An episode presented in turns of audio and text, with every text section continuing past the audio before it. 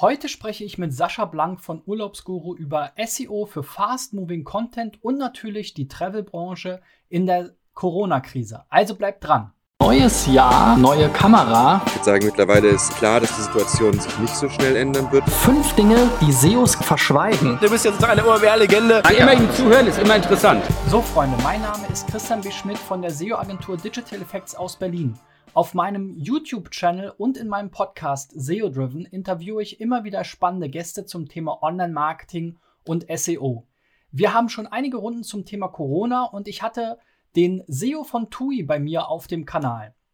Also, wenn ihr spannende Gespräche zu diesen Themen verfolgen wollt, dann lasst mir doch mal einen Daumen da, abonniert den Kanal und aktiviert die Benachrichtigungsglocke, damit YouTube euch auch wirklich informiert, wenn es neue Videos gibt.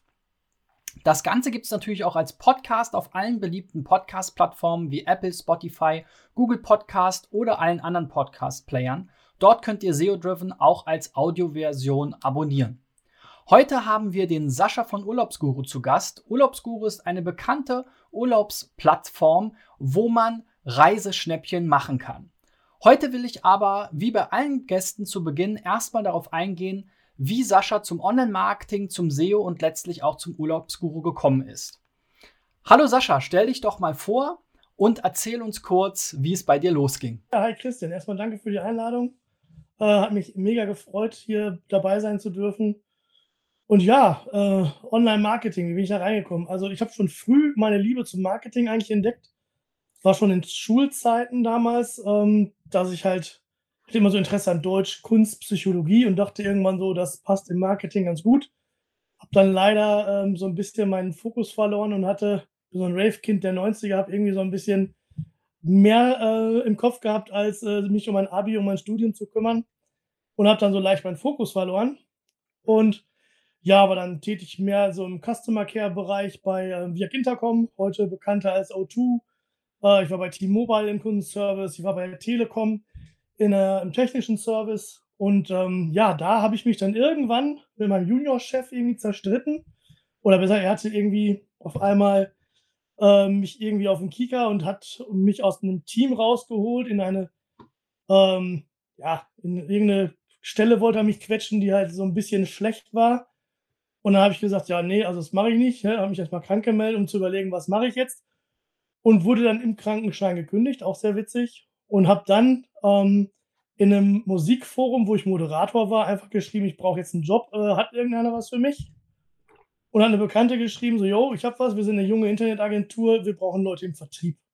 Da dachte ich mir, ja, Internet interessiert dich ja schon immer. Ich habe auch 2000 meine erste Webseite gebaut, so weil ich da Events veranstaltet habe, so 2000, 2001 rum. Und ähm, ja, das war schon immer so ein Interessensgebiet von mir. Und alles klar, gehst, fährst du da mal hin und war dann hörte sich alles cool an, ne? Suchmaschinenoptimierung hörte sich spannend an, vorher noch nie von gehört gehabt und habe dann bei einem ja, relativ schwarzen Schaf der Branche angefangen im Vertrieb zu arbeiten, habe dann nach kurzer Zeit auch ja, gemerkt, dass es da nicht so um Leistung geht, sondern mehr um Geld machen, was meine Leistungen dann sehr in den Keller gedrückt haben, weil ich das, sowas kann ich halt einfach nicht. Aber ich war sehr interessiert an dem Thema an sich, habe angefangen, mir Blogs reinzuziehen und äh, irgendwelche Sachen anzugucken und mich da halt so ein bisschen weiterzubilden, weil ich das Thema einfach unfassbar spannend fand. Das hat mich irgendwie gar nicht mehr losgelassen, ne? weil früher war es immer so, ich habe mir, ich habe irgendwo angefangen, habe mir das ganze Wissen reingezogen, dann wurde mir langweilig irgendwie und das hatte ich da nicht. Ich war so, das war so richtig so abenteuerlich irgendwie. Und dann ähm, bin ich auch nach, glaube, elf Monaten da weg und wir sind dann äh, mit mehreren Leuten zu einer jungen Agentur in Lübeck gegangen haben da ähm, das Thema auch ein bisschen größer aufgezogen. Und das war die Emion ähm, Interaktive Medien AG. Und da war ich dann mehr so im Consulting-Bereich tätig. Ich habe dann Kundenbetreuung gemacht, habe ähm, Aufträge gesteuert über ähm, Technik und so weiter, habe alles eingestielt, Texter beauftragt und so weiter. Und habe dann da noch mein Netzwerk angefangen auszubauen, um mich weiter tiefer ins Thema reinzuarbeiten. Und irgendeines schönen Tages habe ich mir gedacht, nach einem kleinen Streit, ähm, warum machst du das nicht eigentlich selbst? und habe dann quasi von heute auf morgen angefangen zu planen, ähm, eine eigene Agentur zu machen. Da saß ich dann mit ein paar Freunden dann halt, also ich habe mein, mein bester Freund, meine kleine Schwester und noch zwei alte Arbeitskollegen. Wir haben dann quasi aus meinem Wohnzimmer raus meine kleine Agentur gegründet. Ähm, ja, das war auch sehr spannend und hat Spaß gemacht. haben allerdings ein paar Fehler gemacht, ähm, weil ich kam halt aus diesem Vertrieb, aus dieser Vertriebsecke und habe dann gedacht, ich wollte Qualität verkaufen, aber halt mit diesem Vertriebsansatz, weil ich den nur kannte. Das war halt dumm, weil man da in diesem Haifischbecken ist von ja, Dumping-Anbietern, die einfach keine Leistung bringen. Und wir hatten immer damit zu kämpfen, zu sagen, ja, bei uns kostet das jetzt X, äh, Summe X. Ähm, warum kostet das bei den anderen äh, nur 150 Euro im Monat beispielsweise? Ne? Und dann, ja, es ist halt so, da kannst du argumentieren, wie du willst. Manche Kunden wollen das halt einfach dann nicht sehen und schließen dann einfach trotzdem Dumpingangebote ab, wo ich mir dann denke, okay, dann seid ihr das halt auch einfach selber schuld, leider. Ne? Leider gibt es für sowas einen Markt und das ist halt sehr, sehr traurig. Hm, jedenfalls haben wir sechs Jahre, gab es fast sechs Jahre gab es die Agentur und dann äh, bin ich leider damit pleite gegangen durch äh, ein paar unternehmerische Fehler und schlechter Beratung. Da kam einiges zusammen. Und bin dann über ähm, ein kleines Startup namens Smart V, die gerne die Vision hatten, Amazon und eBay Konkurrenz zu machen, ähm, bin ich dort gelandet. Und ähm, ja, das erste Mal wieder im Angestelltenverhältnis und habe da den SEO-Bereich aufgebaut. Und dann habe ich eines schönen Abends, hat unsere Social Media Expertin, hat dann ähm, mich bei LinkedIn geedit und ich war ewig nicht mehr auf LinkedIn und habe das dann angenommen und habe gesehen, dass da von meinem äh, damaligen Head-Off, also von Marco Lauerwald, eine Anfrage auch im Kasten war. Und ähm, dachte mir, oh, die haben ja eine SEO-Abteilung. Ich hatte die Urlaubsguru schon öfters mal verfolgt, habe aber gesehen, die haben sowas nicht. Ne?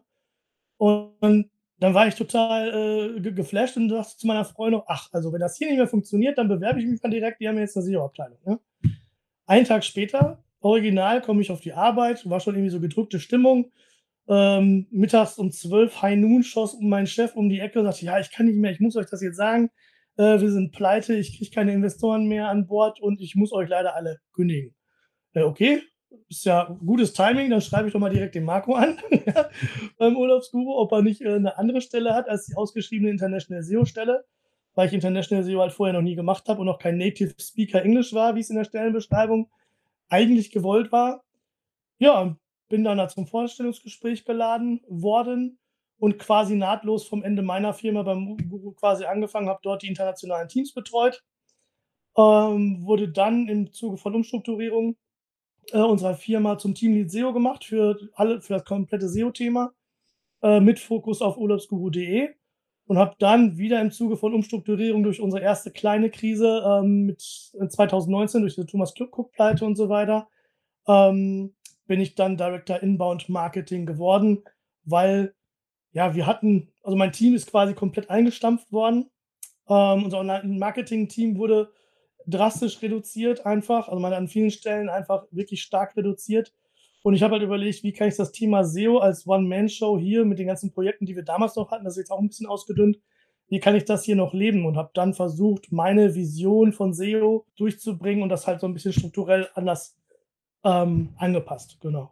Das ist so mein kurzer, knapper Werdegang. Ja, jetzt hatten wir auch schon mal hier in meinem ähm, Roundtable mit dem Maximilian Moore äh, über Travel, SEO und Content gesprochen, äh, um dann nochmal kurz sozusagen den äh, Bogen zurück zu SEO ähm, zu schlagen. Und der hatte sich ähm, schon mal darauf bezogen, wie hier dein Kollege, den du eben schon genannt hast, nämlich der Marco äh, Lauerwald, ähm, auch schon mal die Seite und den Content aufgeräumt hat. Ähm, vielleicht kannst du da noch mal kurz erzählen, wie, wie war da euer eure Herangehensweise, weil man hat ja immer wieder die Diskussion, auch wir mit Kunden, ähm, naja, macht es wirklich Sinn, Inhalte zu löschen? Wir haben ja so viel Arbeit in diese Inhalte gesteckt.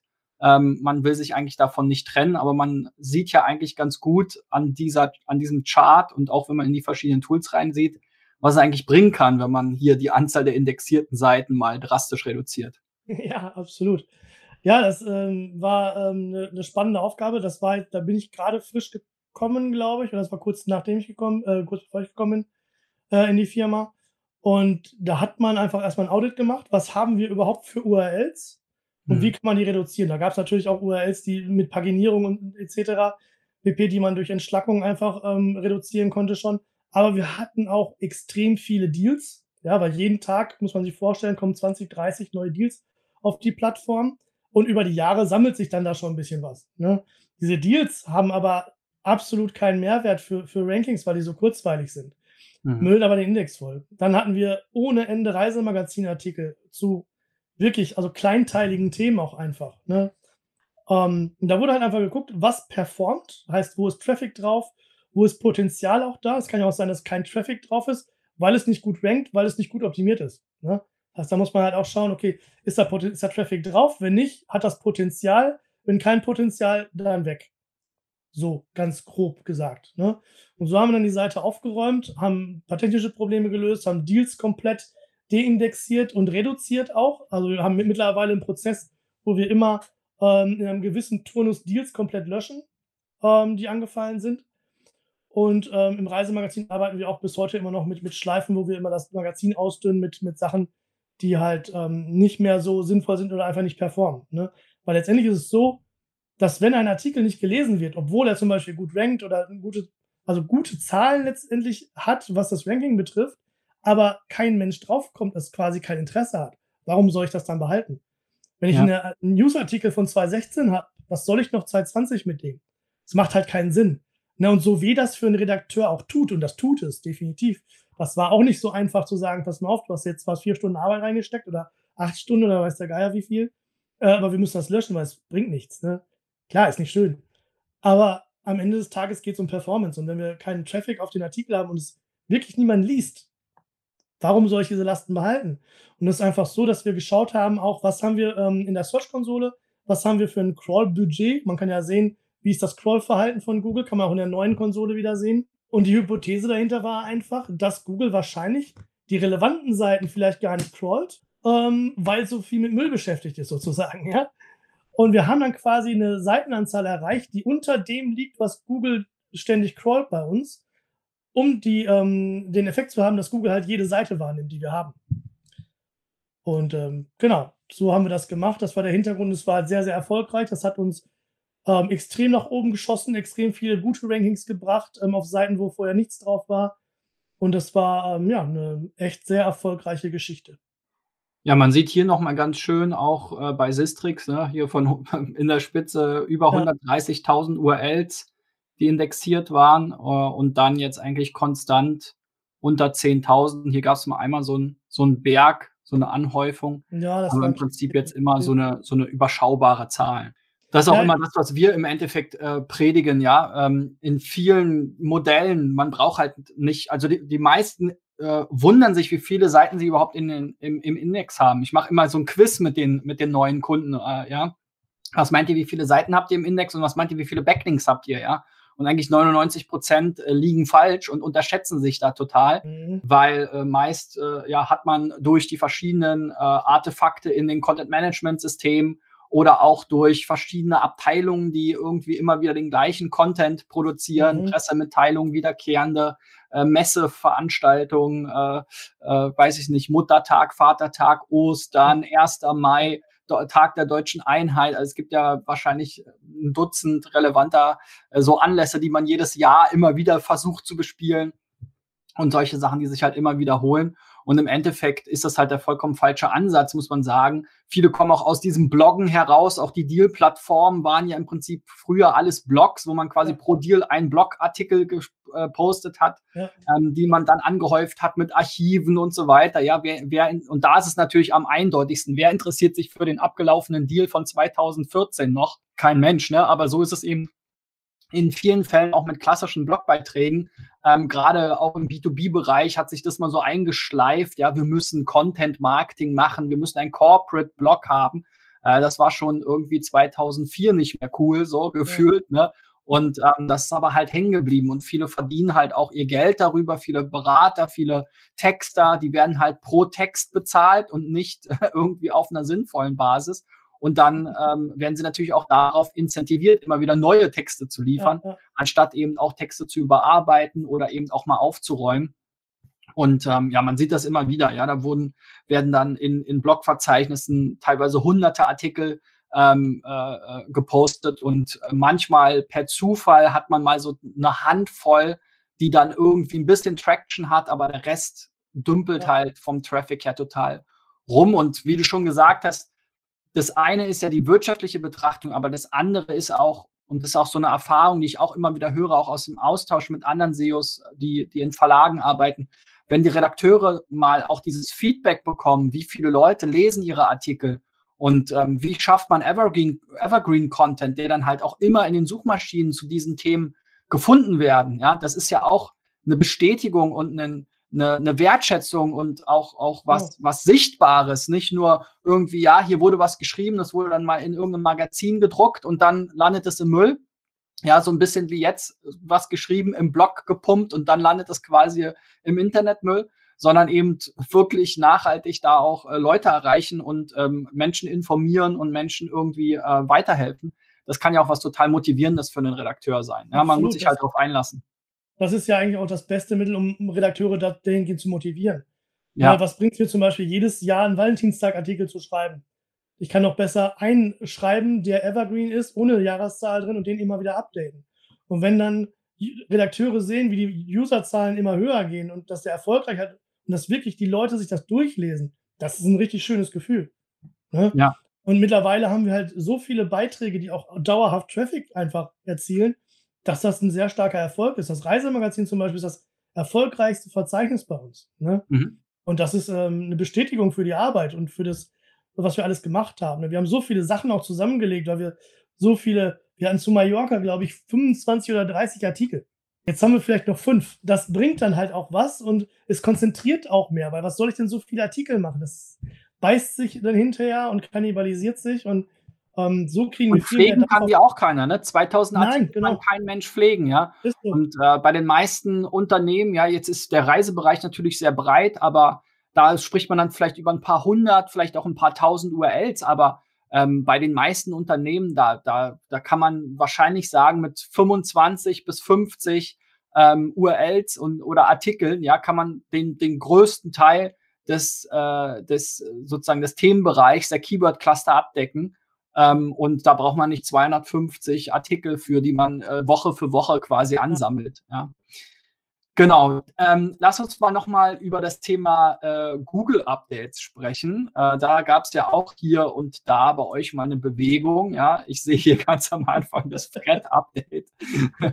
Hat euch mal nach oben gespürt, aber dann gab es eher hier nochmal ja. eine ziemliche Keule. Äh, wir erinnern uns, 2016 war ja diese Aufräumaktion, glaube ich, ne?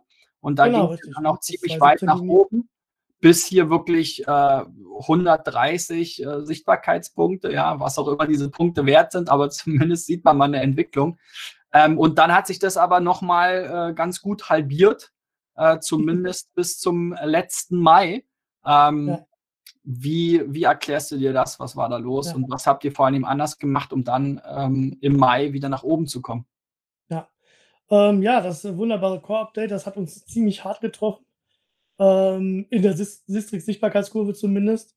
Mhm. Ähm, man hat es auch im Traffic gemerkt, in ähm, Sales aber auch, aber nicht signifikant. Mhm. Ja? Da sieht man halt, was diese Kurve so prinzipiell wert ist. Aber letztendlich ähm, war unsere Erkenntnis, dass ähm, an der Suchintention der Begriffe geschraubt wurde. Wir haben sehr viele Begriffe mit Destinationsnamen einfach nur. Seychellen, Mexiko, ja. irgendwie sowas, ne? Ja. Und die produzieren natürlich enorm viel Sichtbarkeit. Die Intention ist aber nicht bei jedem Begriff klar Travel. Mhm. Ne, wenn ich jetzt in Deutschland, in Deutschland, wenn ich jetzt Mallorca eingebe, dass das einen Travel-Bezug hat, ist schon relativ naheliegend. Mag jetzt vielleicht in Namibia nicht unbedingt so sein. Ne?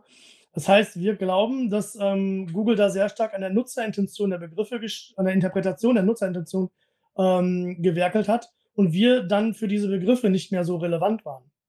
Ähm, weil da haben wir wirklich viel, viel verloren, auch stark verloren, nicht nur so ein paar Plätze, sondern manchmal auch 10, 20 oder 100 Plätze, also dass wir komplett raus waren, mhm. je nachdem. Ähm, und ja, dass wir halt auch viel alten Content hatten. Ne? Wir hatten viel Content, der schon lange nicht mehr geupdatet wurde und so weiter, wo dann die Nutzerintention auch nicht mehr so ganz gematcht hat. Ja. Und ähm, wenn wir, ich war letztes Mal noch mit Markus Tandler in einer Session im Workshop und da sind wir das ein bisschen durchgegangen und man sieht halt auch oft so diese Experimente, die Google macht, ne? dass wir nach mhm. oben gespült wurden, CTR nicht erreicht, dann wieder runter. Da gab es dann auch Begriffe, die damit eingeflossen sind. Und ja, so ähm, setzt sich das zusammen nach unseren Erkenntnissen.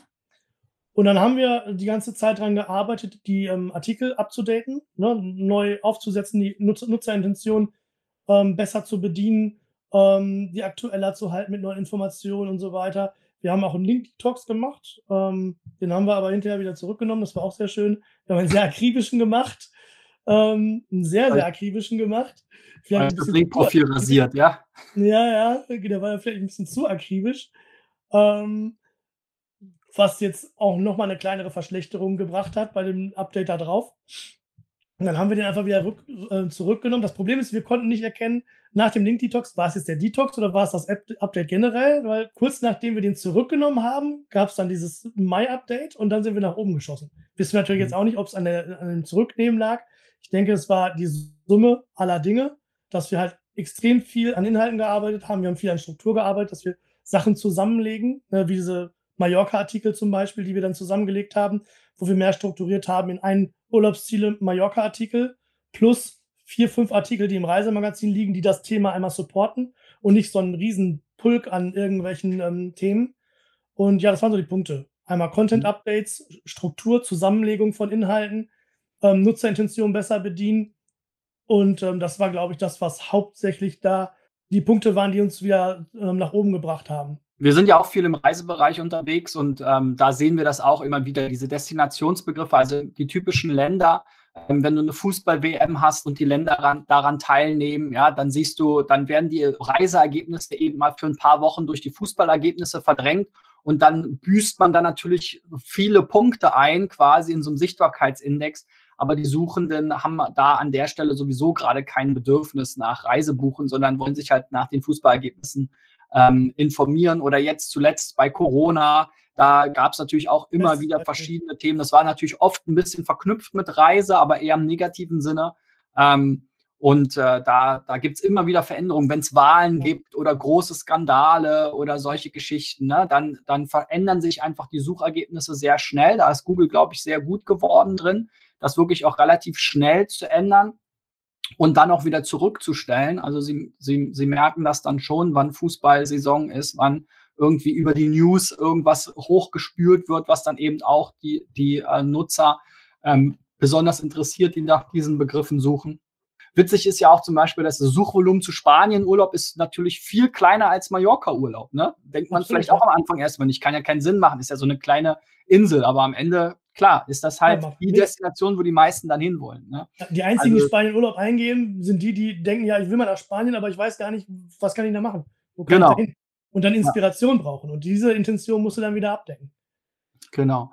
Ähm, wo wir gerade so schön im Reisethema äh, sind, das ist ja auch euer, äh, euer äh, Thema, äh, das ist ja im, äh, in den letzten zwölf Monaten sehr schwierig gewesen. Wir leben ja immer noch in der Corona-Pandemie, äh, leider. Ähm, ja. Und im wahrscheinlich dritten harten Lockdown, der auf uns zukommt. Ähm, wie seid ihr denn damit umgegangen? Was habt ihr da in den letzten zwölf Monaten so gelernt? Und wie habt ihr euch da drauf eingestellt, um hier weiterhin für eure ähm, Zielgruppe irgendwie eine gute Anlaufstelle zu sein? Ähm, das war ziemlich hart, weil wir hatten 2019 schon nicht so ganz so gutes Jahr, haben dann im Januar Kickoff gehabt und alle Vollgas und waren alle motiviert, die noch da waren. Und äh, ja, dann kam März und dann war doof. Da waren äh, auf einmal die Buchungen 90 Prozent runter. Also es war einfach eine, eine vollkommen Katastrophe. Ja, wir haben dann ähm, eigentlich wirklich von Tag zu Tag geschaut, wie ist die Situation, ähm, was ist gerade möglich, was nicht möglich, haben darauf reagiert. Wir haben zuerst mal hier ähm, diese Corona-Seite gebaut quasi, wo wir alle Informationen zum Thema Corona, Corona gebündelt haben. Wir haben ganz am Anfang noch probiert, das auf jede Urlaubsziele-Seite auch zu packen und immer so eine kleine, so einen kleinen Absatz reinzupacken, wie sieht es gerade in dem Land aus. Mhm. Dadurch, dass wir aber auch viele Leute dann wieder kündigen mussten, hatten wir kaum noch Ressourcen. Ich glaube, unser Redaktionsteam, das ist dann von zehn auf vier. Von den vier sind dann noch zwei gegangen und jetzt ist nur noch einer da, äh, eine da. Ne? Und ähm, das war einfach dann gar nicht mehr möglich, diese, diesen Aufwand zu betreiben. Deswegen haben wir dann gesammelt eine Corona-Page gemacht, wo alle Informationen zu finden sind, wo wir dann hinlinken, damit unsere User da einmal natürlich den, den Überblick kriegen. Dann haben wir ähm, aus SEO-Sicht immer geguckt, okay, was hat Potenzial als erstes aufzumachen?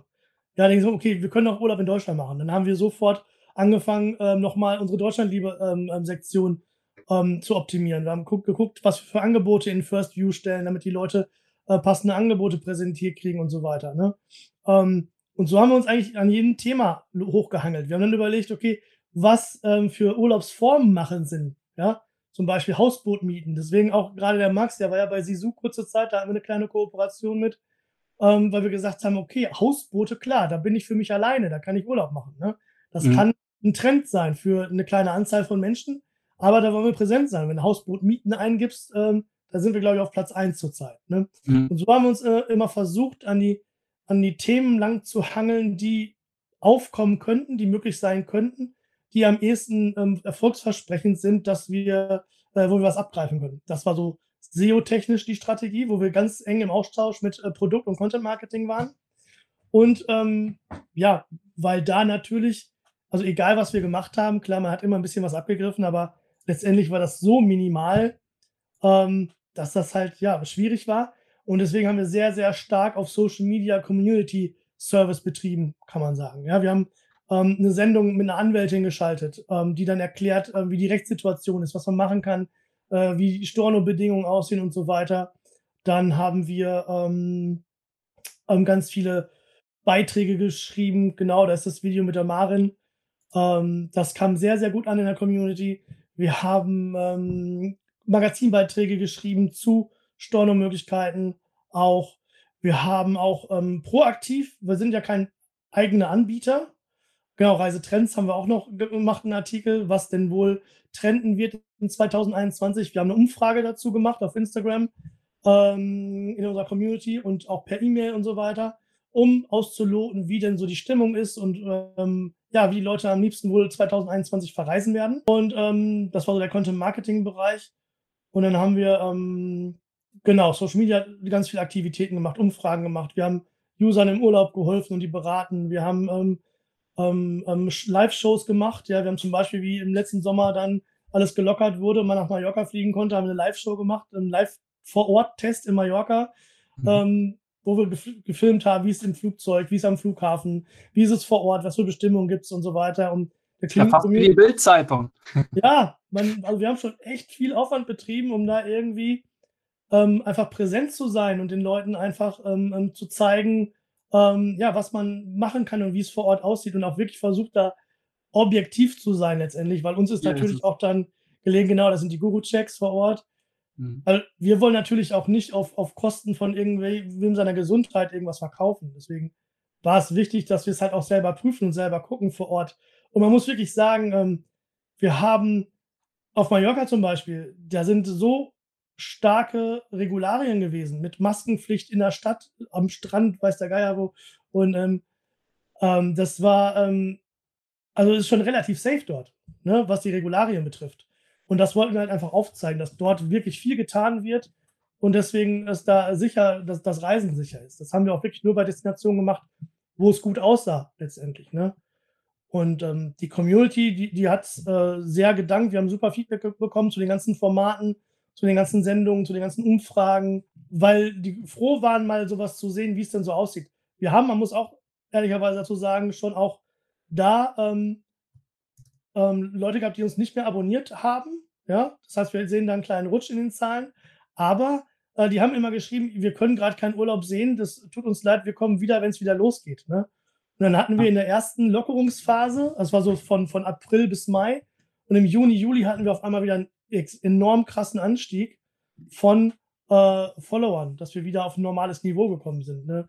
Und äh, so zieht sich das jetzt die ganze Zeit durch in so einer Wellenbewegung. Und wir glauben und hoffen einfach, dass wir durch diese ganzen Service-Themen, durch dieses ganze Präsentsein während der ganzen Zeit als, als Urlaubsberater an der Seite unserer User, und dass wir dadurch sehr viel Brand Trust bekommen haben und dass uns das unsere User dann am Ende auch danken werden, damit ähm, ja, wir wieder in die Erfolgsspur kommen, wenn es wieder losgeht.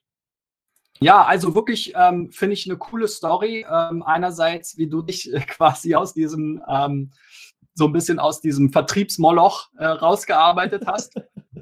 Ähm, jetzt ähm, mit, dem, mit dem Guru ähm, unterwegs bist und äh, wie ihr da jetzt das Beste draus macht. Ich meine, ganz klar, man, man, man kann es nicht schönen, ja. Äh, es hat, hat massiven Einfluss auf äh, die Branche und ähm, alle warten darauf, dass sich die Situation endlich ähm, entspannt. Es gibt ja ein paar Länder, in die man reisen kann, was ich jetzt so äh, mal äh, als Side Note sehr merkwürdig finde, ist, dass man innerhalb von Deutschland kaum reisen kann, ja, aber eben nach Dubai oder nach Mallorca oder ähnliches, ja. Ähm, äh, und da, da sind, das sind immer so kleine Ventile, wo man das Gefühl hat, die platzen dann gleich über, so ein bisschen.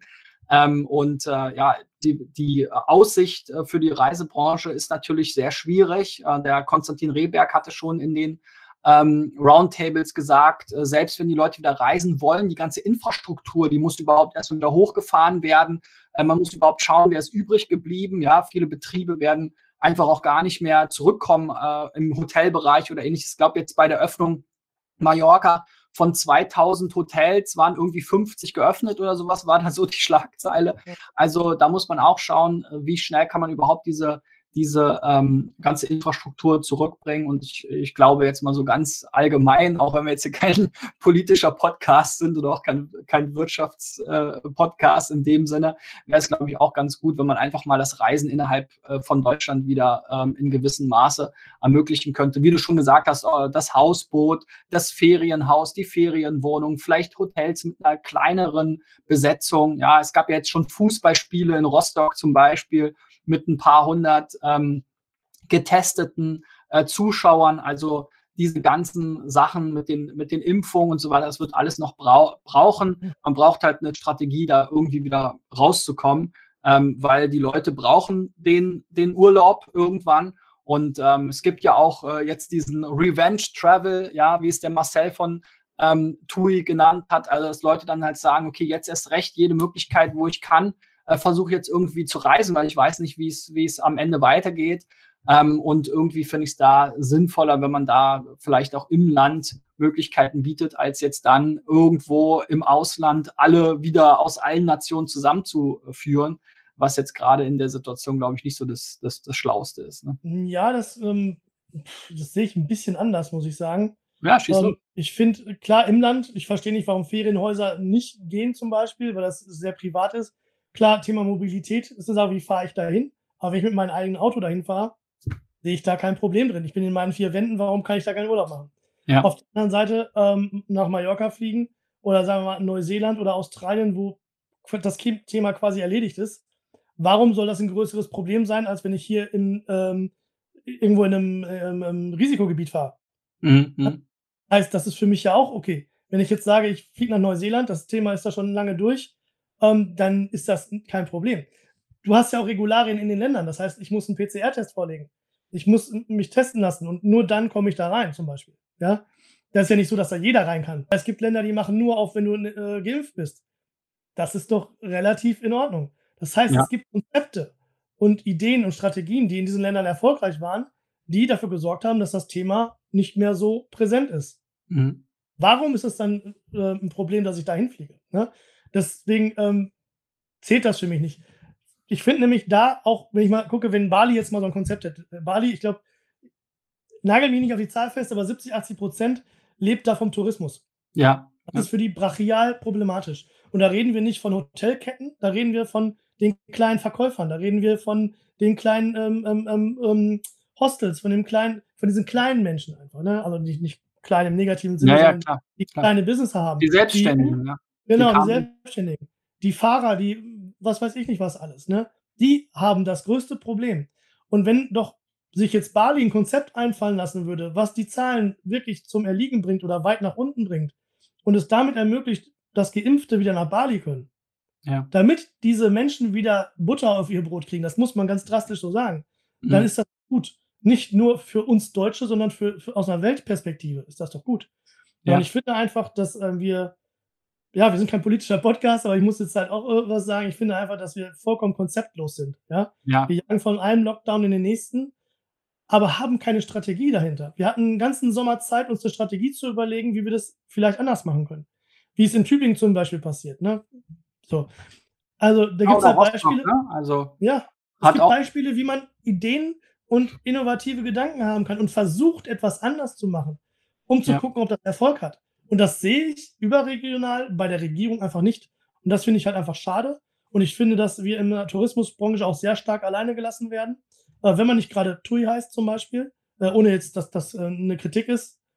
Aber das ist halt wirklich sehr schade. Ne? Dafür, dass das eine sehr, sehr wichtige Branche weltweit ist, die für eine extrem starke Wirtschaftskraft da ist, finde ich das schon sehr, sehr traurig, dass man da so konzeptlos und ideenlos einfach agiert. Für mich ist auch nur quasi die Kritik an dem, an dem, an der Auslandsreise auch nur, weil man auf der anderen Seite halt nicht äh, innerhalb des Landes in einem, in einem, mit dem eigenen Auto anreisen. Ich meine, selbst selbst, äh, selbst mit der Bahn, ich meine, hier fahren auch alle mit Masken und so weiter hin und her. Wie gesagt, wenn man vorher getestet wird, wenn man dort getestet wird, wenn man auf den Rückweg getestet wird, wenn man sich an die Masken und Abstände hält, wenn man in Ferienhäuser, in Ferienwohnungen oder eben in, auch in kleinen Hotels oder eben in entsprechenden Anlagen ist, wo man vielleicht auch ähm, sozusagen zusammen Quarantäne macht. Ne? Das hatte ja, der Norman ja. erzählt im, im Podcast. Ich glaube, die waren in Schweden oder in Norwegen, ich weiß nicht mehr ganz genau, aber ja, da war es halt so, ne? die sind dann dorthin und waren dort zwei Wochen und waren halt auf so einer Anlage und konnten sich dann halt dort äh, begnügen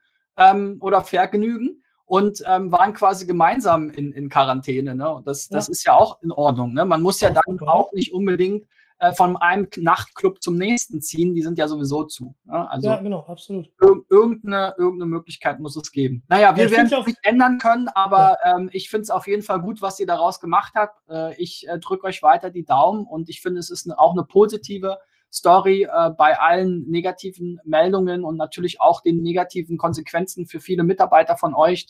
Das ist sicherlich keine einfache äh, Lage und Entscheidung äh, gewesen, aber am Ende des Tages ähm, seid ihr da ja unverschuldet reingeschlittert. Das kann man Absolut. ja nicht anders sagen. Und ähm, ich finde es gut, wie ihr damit umgegangen seid. Und ähm, ja, insofern Dankeschön. würde ich sagen, schließen wir das Gespräch ab. Vielen Dank dir, Sascha, dass du dabei warst. Ähm, Leute, wenn ihr weitere Gespräche äh, wie dieses verfolgen wollt, wenn ihr Bock habt auf SEO und ähm, Podcasts, äh, gerne auch die Videopodcasts, dann abonniert doch bitte äh, SEO Driven auf YouTube oder dort, wo ihr eure Podcasts hört.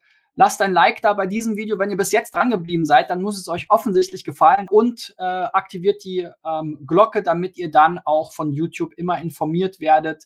Wir steigen so langsam auf den wöchentlichen Rhythmus um. Wir haben viele Gäste in Planung und ähm, da wird noch einiges Spannendes dabei sein. Gut, so viel von mir. Bis dann, Leute. Ciao, ciao, ja. Sascha und dank dir. Jo, macht's gut. Ciao.